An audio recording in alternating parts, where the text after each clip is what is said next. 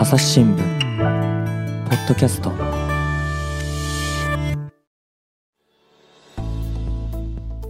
はい、皆さんこんにちは。朝日新聞の向平誠です。本日は大阪の収録室からお送りします。本日は初めてお招きする大阪本社社会部の大滝哲明記者においでいただきました。大滝さん、よろしくお願いいたします。よろしくお願いします。えー今回取り上げますのは2023年5月6日デジタル版で掲載の着物姿で入信したイスラム教怖いという偏見が消えた私の一人旅など、全4回で配信されました日本人イスラム教徒になるについて取り上げます。イスラムは自分と縁遠い存在という意識がある人も多いんじゃないでしょうか。ところが近年イスラム教に入信する日本人が増えているらしいんです。というわけでですね、えー大滝さん、あのーどういういきさつがあって、この取材をすることになったのか、まずいきさつから教えていただけますか？はい。えっ、と、今年1月のですね、あの、新年の企。画の中で、うん。えー日本人、イスラム教徒になった日本人うん。という方を、あの、取材する機会がありまして、はいはい。で、あの、その人に話を聞いてるとですね、うん。自分の周りでも、どうやらその日本人で、えーイスラムに改宗する人だったり、えーまあ、自ら宗教を持ってなくて入信する人うんっていうのが、あの、増えてるというふうに聞いて、うんうん。あ、これはちょっとちゃんと聞いてみたいなと思いまして、うん。1月の企画が終わった後、2月、まあ1月2月ぐらいから、うん。あのー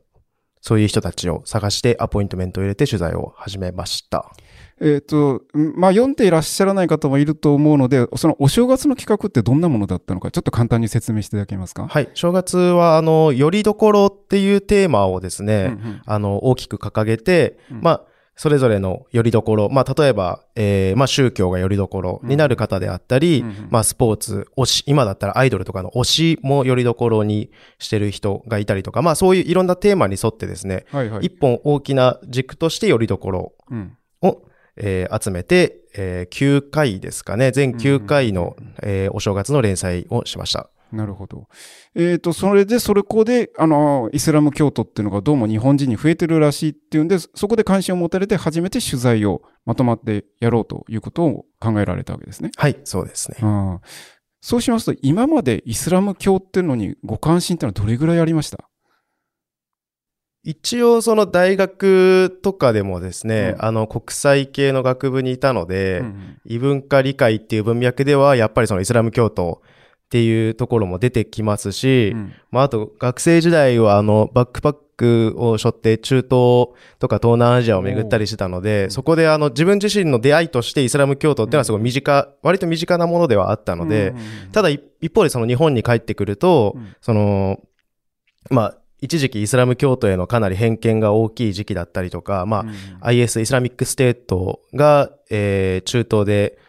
えー出てきた時とかは、やっぱりその日本のモスクに攻撃が行ったりとか、そういうこともあって、まあ、あの、その理解っていう文脈で、なかなかまだ進んでないんだなっていうのは感じておりました。うんそうすると、もともと学生時代にあのイスラムの文化ってのに触れる機会があって、それで記者になられた後にあの日本に帰ってきてみると、いろいろと偏見も多いっていうことをちょっと気にしていらっしゃったところにこういった機会があるから、じゃああの調べてみようかって、そういう流れですかね。そうですね。まさにあの、その、イスラム教といえば、その、どっか遠い国の文、宗教っていうイメージが強いと思うんですけども、うんもう我々と同じ日本人が、えーイスラム教徒になっているっていうことであれば、うんまあ少しでもその、なんていうか、宗教っていうものに対するその理解が進むかなと思ってですね、今回その取材を始めました。大滝さんの記事でもあのちょっとざっと紹介されてますけど大抵日本人でイスラム教徒になる方っていうのはあのイスラム教徒の方と結国際結婚をされてそれでイスラム教徒につまりイスラム教徒はあのイスラム教徒としか結婚できないからじゃああの相手の伴侶がイスラム教徒だったら自分もなるっていう方が普通は多いわけですよね。そうですね。うんあのー一応多分、数字として多いのは一番そこですよね。その、うんまあ、もともとイスラム教徒の方と結婚して、うんうんで、自分もイスラム教徒になる。ただ、あの、それじゃなくて、自らそのイスラム教っていう宗教を知ってうん入信する、改宗するっていう人が増えているっていうところを今回は、えっと、そこにフォーカスして取り上げました。えっ、と、そういった人たちって、なんかなかなか私たち普通に生活してて見る機会はないんですが、どういうふうにして見つけていかれたんですか？例えばですね、うん。あの、大阪には、えー西淀川区っていうところに、うん。あの、最も古いと言われている大阪マスジドっていう、まあ、モスクですよね。イスラム教の、えーまあ、教会みたいなところですけども、モスクがあって、そこにはもう、えー毎週金曜日になると金曜礼拝っていうのがあって、まあ、うん。多くのイスラム教徒が集まってくるようなうん場所で、あの、西淀川区のそのマスジドがあるあたりは、かなり、あの、パキスタン、パキスタンってあの、まあ、イスラム教徒の国ですけども、はいはいパキスタン料理屋が何個も並んでいたり、うんうん。まあ、ほとんどもう外国人が集まっているような、うん。そういうところがあったりしてですね、まあ、そういうところに出入りしながら、うん。えー日本人を探したりですね、うんあの、まあ、外国人のイスラム教徒の方を通じて、えー日本人のイスラム教徒はここに来てないかっていうことを聞いたりしてですね、そういうふうにして探していきました。まあ普通はそういったところに日本の新聞記者が来るってことはめったにないことでしょうから、なかなかこう信頼を勝ち得るのは大変だったんじゃないかと思うんですが。そうですね。うんあの、お昼ご飯食べに行ったり、そのパキスタン料理屋さんに食べに行ったり、まあ最初怪しまれましたけども、うんまあ何回か行けば、うん。そこはなんかそう通じ合えるのかな。あ ーまあこういうなんていうかこう、趣旨でうん。取材したいんだっていうそのまあ理解を含める、深めるとか、そういう趣旨で取材したいんだっていうことを素直に伝えたらですね、うんうん。あの、基本的には、あの、優しく接してくれると。まあそういった意味で、なんか、あの、いろいろと、まあ、もともとあれですかね、あの、イスラム教徒の方々っていうのは、私も実際にちょっとトルコに旅行した時思いましたけど、意外に私たちが思ってるほど、あの、えではなくて、かなりフレンドリーな方々っていう感じなんですかね、なんか。そうですね。うんトルコ、どうでした？トルコの人たちは。そうですね。だから、割となんかこう、あの、もっとこう、真面目な人たちなのかと思ったら、結構なんか明るいですよね、なんかこう。そうですね。なんか、あの、信教というか、まあ、信じ方も結構それぞれ、うん。その、かなり、その、聖典っていうコーランに基づいて、うん。かなり、こう、そこを一心に信じるっていう人もいれば、うん。私が今回あの、えー連載の中で取り上げた、うん。えービールを飲むムスリムが。と出会ったとうん。いうように、まあ、あの、結局、まあ、イスラム教っていうのは、あの、アルコールが禁止されてるわけですけども、はいはいはい。あの、それでも、あの、俺はビールを飲むんだと。うんうん。信じるっていうのは、あの、自分がどれだけその神様に向か、まあ、アアッラーって言われる神様に向かって、どれだけその強く信じるかっていうことで、その行為ではないと。なるほど。いうふうにして、あまあ、し信じているムスリムがいたりとかですね。うんまあ、かなりこう、なんていうか、自由、おも、その、普段、こう、我々が思うよりも自由に、こう信じている、信教しているっていう方が多い。私もそういう印象を受けました。だから、あの、私たちがこう、イスラム教徒に触れる機会っていうのは、日常生活はほとんどなくて、大抵はあの、高校の社会科とかでですね、日本世界の三大宗教っていうのはこういうもんだっていう中で、なんかこう、あらましだけを習うわけですけど、まあなんか、お酒飲んじゃいけないとか、まあ、あの、奥さんが4人までとか、なんかこう、あの、話だけ聞くとなんか、すごいなんか、あの、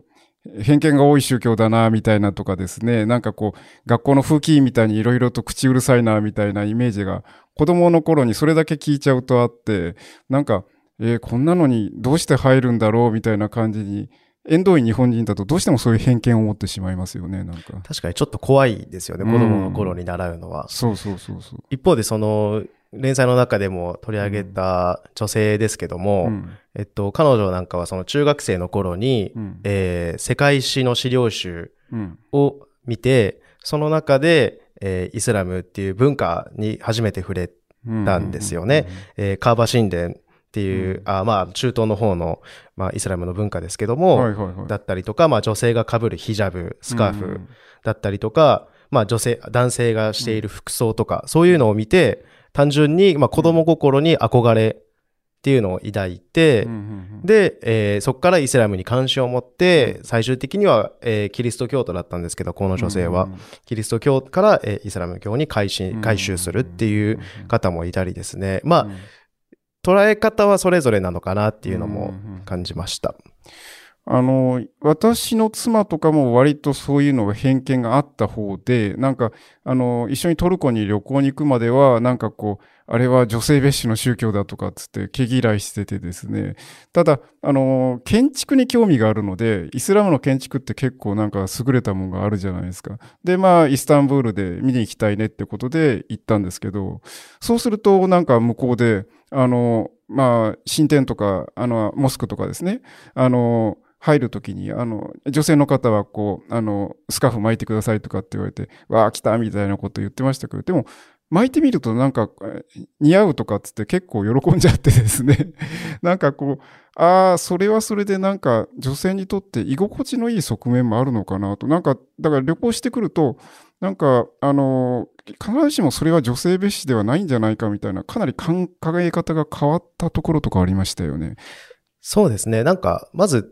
飛び込んでみるってすごい大事だなと、なんか今回の取材を通しても思ったんですけども、うんあの、まあ、それこそその女性だったらヒジャブ、スカーフだったりとか、うんうん、まあ、あと、ハラルフードって最近街中には増えてきましたけども、ハラルフード専門店とか、まあ大阪もたくさんありますけども、うん、あの、まあ、それも一つの、なんていうか、イスラム教を知る一つのきっかけにもなると思いますし、実際にその食を通して、ハラルフードを食べ続けて、なんか体が健康になった気がするって言って、まあ今回ちょっと取り上げはしなかったんですけども、そういうふうにして回収した女性とかもいましたし、そうですね、本当にその文化、まあ食もね、衣服も文化ですけども、その文化をまずはなんかこう知ってみるっていうのも、うん、一つ我々がその理解するっていう意味でも重要なことなのかなっていうふうに思いました。あの、一回目に出てくる女性っていうのが、その和服姿でなんか回収の儀式に臨んだっていうのが、なんかこう、また、あの、非常に斬新な印象でですね、あの、一発目としてはとても、あの、インパクトがあったんですけれど、この方、非常に印象的ですね、なんか。そうですね。あのー、マレーシア人の方で、うん、えー、日本でモスクをやってる方がいるんですけども、うんうんうん、その人を通じて、来週回収の儀式をする子がいるから取材してみないかと言われて、で、えー、紹介してもらったんです。うんうん、で、ご自宅で、まあ、伺うとですね、まあ、あの、ムスリムの友達だったりとか、うんうん、まあ、家族、家族はもうここは普通にこうクリスマスはケーキを食べて、8月はお盆は、えー、墓参りをするっていう、まあ普通の本当日本にありふれた家庭なんですけども、まあこの子だけ、回収した女性だけがですね、あの、イスラム教になったんですよね。で、その和服行ったらもう着物を着ていたわけで、なんで着てるんですかって聞いたらですね、やっぱり日本人としての気持ちっていうのを忘れたくなかったんですかねみたいなことをこう、冗談っぽくまあ言うんですけども、彼女、実はその、その回収をする前に、うんうん、えー、半年ほど前に一回回収を決心して、うん、その回収をするっていう日まで決めたんですけども、うん、その一週間ぐらい前からこう眠れなくなったりとか、変な夢を見たり、うん、しまいにはコロナにかかったりですね。で、今タイミングがちょっと違うのかなっていうこう葛藤を持ったりしたんですよね。で、11月、昨年の11月に回収をしたんですけども、その時に、まあやっぱりその日本人としてのっていう言葉が出るっていうのは、やっぱりその外国人のイスラム教徒とはちょっと違う側面で、しかもなおかつその、まだイスラム教についてもその勉強を重ねてるところだと言うんですよね。まあだから本当ゼロからこうイスラム教を知っていく中で、えー、彼女の中で今だっていうタイミングで回収されたと。うん。やっぱ日本人ってちょっとやっぱ特別な感情をそのイスラム教についてもその抱いているのかなっていうのを彼女を通しても感じることができました。そうですよね。だからあの、いわゆる西洋人がなんかイスラム教徒に対するなんかこう、恐怖心とか偏見っていうのは、まあ言ったら常にあの、隣にいる医者として、まあ言ったら宗教上のライバルじゃないですか。それでだから常に意識せざるを得なかった中での、まあ言ったら、ライバルに対するこう、あの、敵外心とか偏見っていうので、身近な存在ですよね。それに対して、あの、一つ置いて、まあ、まあ言ったら、西洋的な言い方をしたら極東っていう遠いところにいる我々にしたら、そもそも触れる機会がなかったって。あの、同じ偏見でもだいぶイメージが違いますよね。そうですね。うん、ただもう日本でも、うん、えー、研究してる方の話を聞いたんですけど、まあ、今大体23万人ぐらい、多いですね、意が、外と。まあ、イスラム教徒、外国人も含めてうん。日本に暮らしている。うん。となるとうん。もはや、もうこれだけその街中にハラルフードの専門店があったり、モスクがあったりっていう、なんかこう文化に触れる機会がかなり多いので、うん。そうなるとなんか、もはや隣人になってきてるんじゃないかなっていうのは、取材を通して感じました。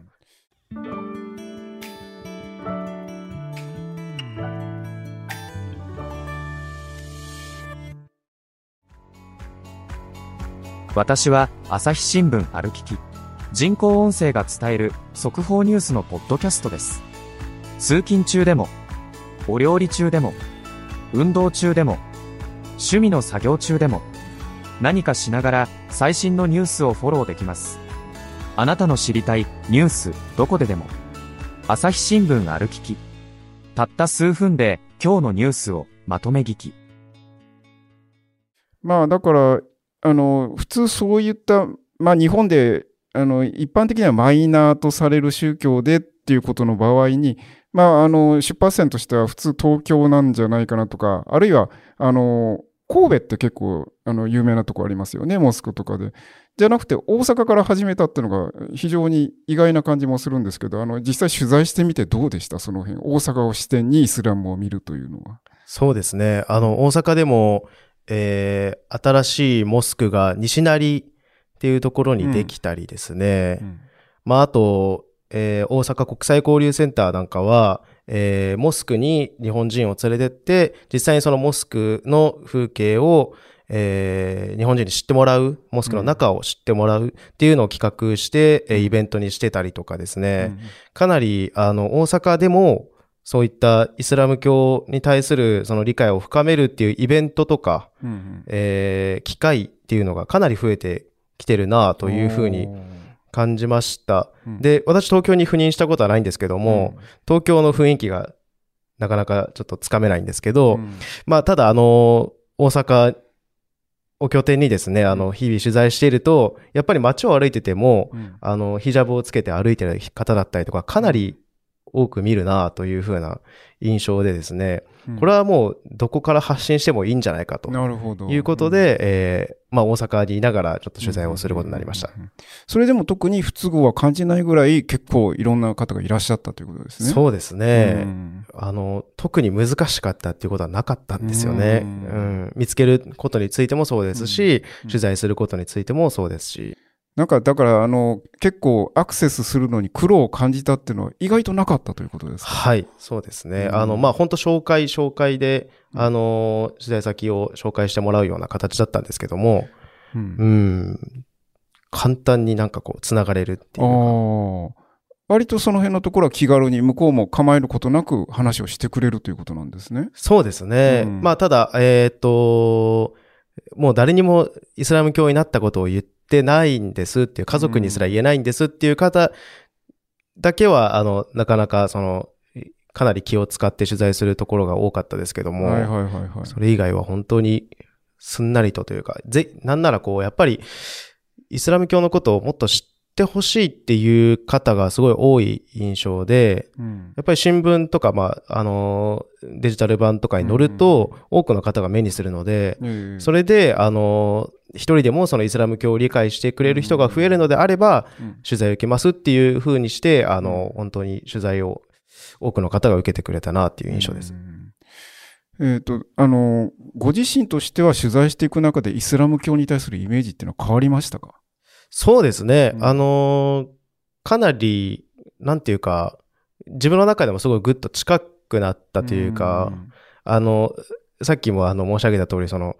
西淀川区っていうところにあるパキスタン料理とかにかなり通ったりして、いまあ食も近くなりましたうし、ん。やっぱり取材して話を聞いてるとですね、うん。あの、イスラム教についてもやっぱりそのいろんな、さっきのようにそのビールを飲むムスリムだったりとか、あの、食から変化してったとかうん、こういろんな関わり方、その、コーランっていう一つの聖典だけではなくて、あの、入り方も関わり方も本当に人それぞれだなっていう印象で、うん。まあ、あの、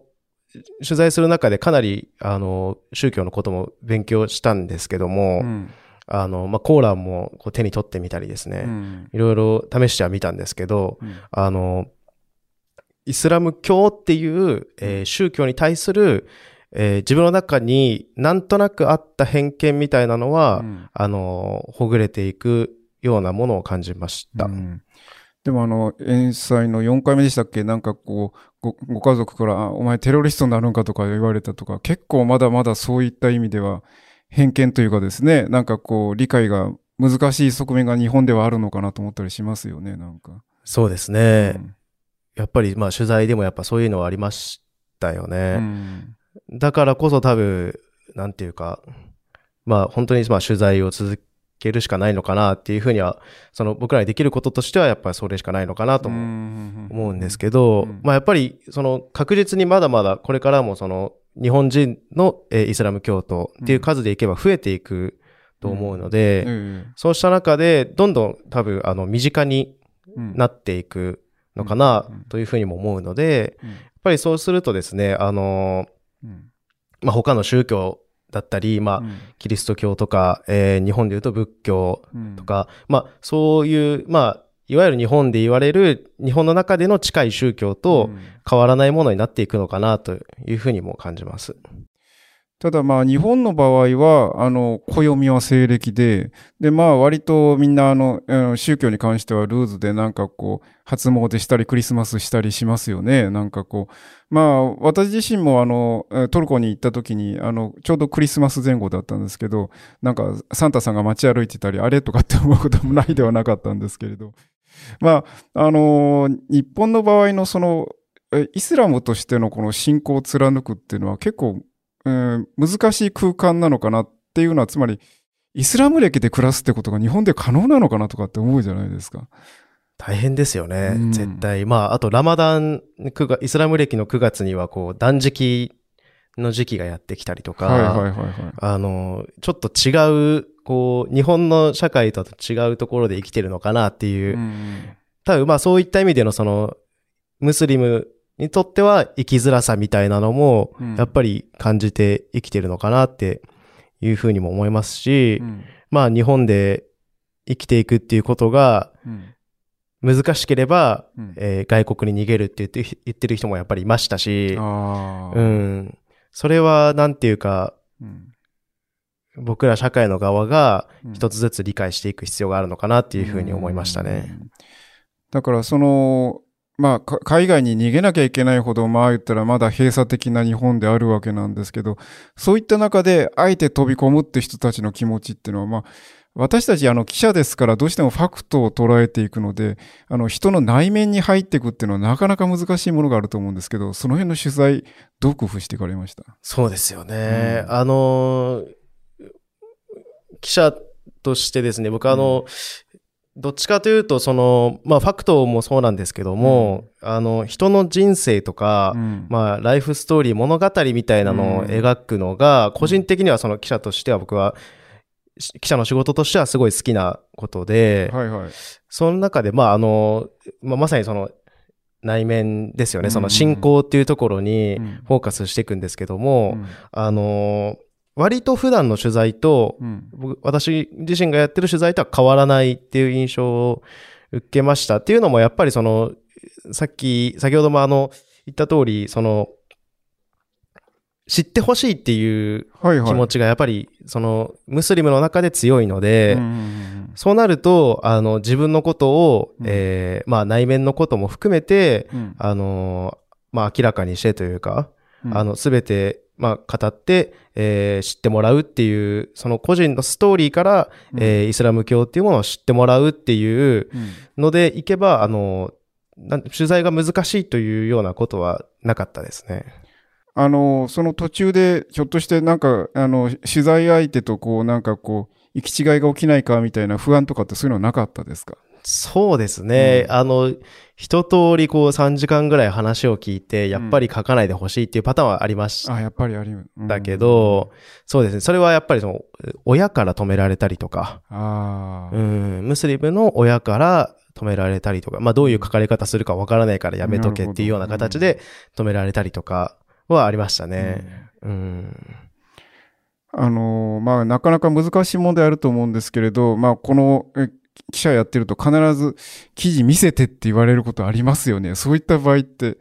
どうでした？どうされます？うん。そうですね。あの、今回記事見せてっていうことはうんなかったんですけども、おーただ、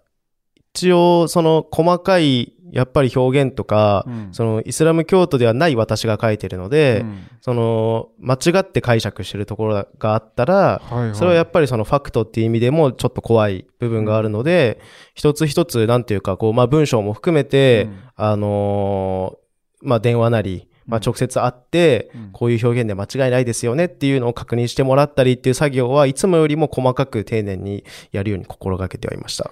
あの、どなたかあの、監修みたいな形でなんか、あの、に日本人独特のこの偏見が混じらないかみたいなことをチェックしていただくような人っていうのは、あの、いらっしゃったんですか？そうですね。あのーまあ大阪で、あ、大阪、まあ関西で、あの、うんイスラム教を研究されている方とかには、うんうん。あの、かなり、あの、長い時間かけて、うん。えーまあ記事のことだったりとか、うんあの、そもそもその日本人でイスラム教徒を取材するっていうことへの注意点みたいなのは教えてもらうんいました。あははは。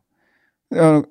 書き終わった記事を、あの、ざっと見ていただいてってことは、それはしてないですしてない。ねはい。うん。じゃあ割と、あの、しっかり勉強した上でだったら、あの、不安なく書けたということですか？そうですね。うんまあでも最最後やっぱり不安な部分はああったので、なかなか悩ましいところですよね。そうですねうんうん。どの宗教も多分そうだと思うんですけどね。いや、うん100%やっぱり外の人間が理解しているわけではないと思うので、やっぱり宗教を書く上での怖さうんみたいなのは常に感じながらでしたね。あの、うんデスクとかからなんか、あの、どうなんだって不安をこうなんか、あの、言われ、指摘されることはなかったですか？でもかなり、あの、この連載をやるっていう上では、うん。えー綿密に、うん。えー会議を重ねたりとか、えーまあやっぱりその、イスラム教を扱うっていうこと自体が、うん。まあ、あのー一つの、まあ、このネットでかなり、なんていうんですか、まあ、ツイッター含めて、あの、うんバッシングっていうのが多いので、はいはい。そういう意味でも、その注意深く、えー何回も会議重ねて、えーこういう点に注意しようとか、うんうんうんえーこうはならないようにとか、まあ、その変な方向に炎上しないようにとか、そういうリスク管理的な部分ですけども、うんまあそういうのは細かく打ち合わせしましたうね。ん結構、だからそういう意味では、あの、かなり慎重に慎重を重ねて、内部では、実際お話を聞いた後、うん。じゃあ、まあ結局、お正月がスタートっておっしゃってましたけど、はい。結局出てきたのが5月、しかもこれ、うん、中旬かな？あ、初旬かな？うん。まあ言ったら、まあ、えー4ヶ月ぐらいじっくりかけて、そうですねうん。取材も、ね、かなり長いこと、何回もしたところもありますし、うんそうですね。あの、まあ私自身がそのゴールデンウィークの別の企画にか関わってたっていうのもあるので、ええ。まあそっちもやりながら、うんうん。えーこっちのムスリムの方もやってたので、うんうん。まあ、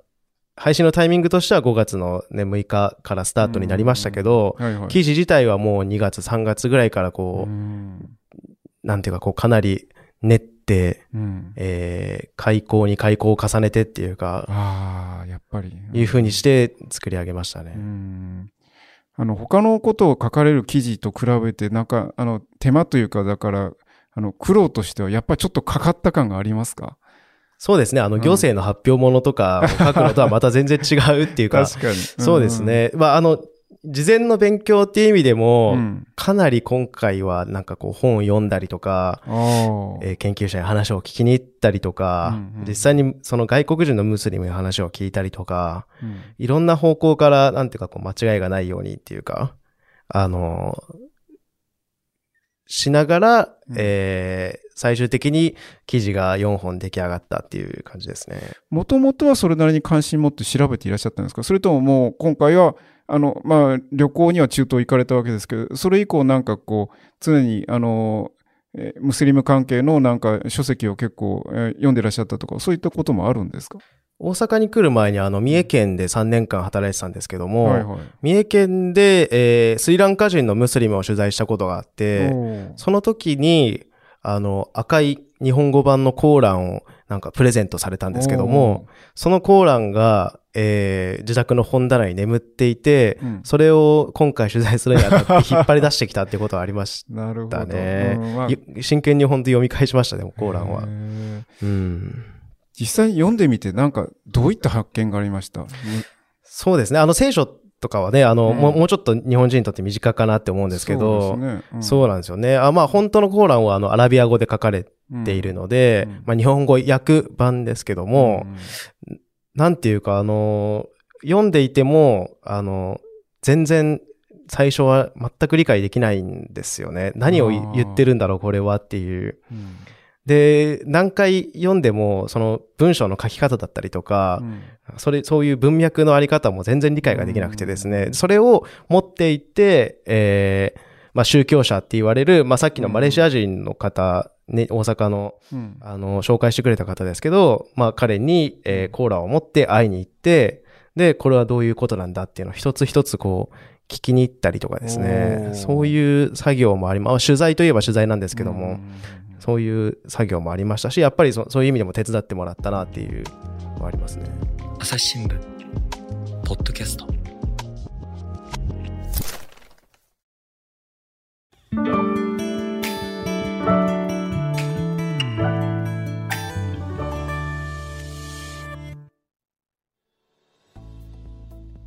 話はつきませんが、今回はここまで。残りは次回お送りします。日本人があまり触れることのないイスラム教。そんな中でイスラム教に入信する日本人が増えているのはどうしてなのでしょうかその背景を知りたいと取材を始めた記者が見たのは驚くほど友好的な人たちでした。自分たちを知ってほしいという思いの強さが印象に残ります。次回は信徒となった日本人たちが一体イスラム教の何に惹かれたのかを探っていきます。最後まで聞いてくださりありがとうございました。今後も番組を続けるため、ぜひお力添えください。ご使用のアプリから番組のフォロー、レビューをお願いします。また、ご意見やご質問も募集しています。お便りフォームやツイートでお寄せください。朝日新聞ポッドキャスト、朝日新聞の向平誠がお送りしました。それではまた次回お会いしましょう。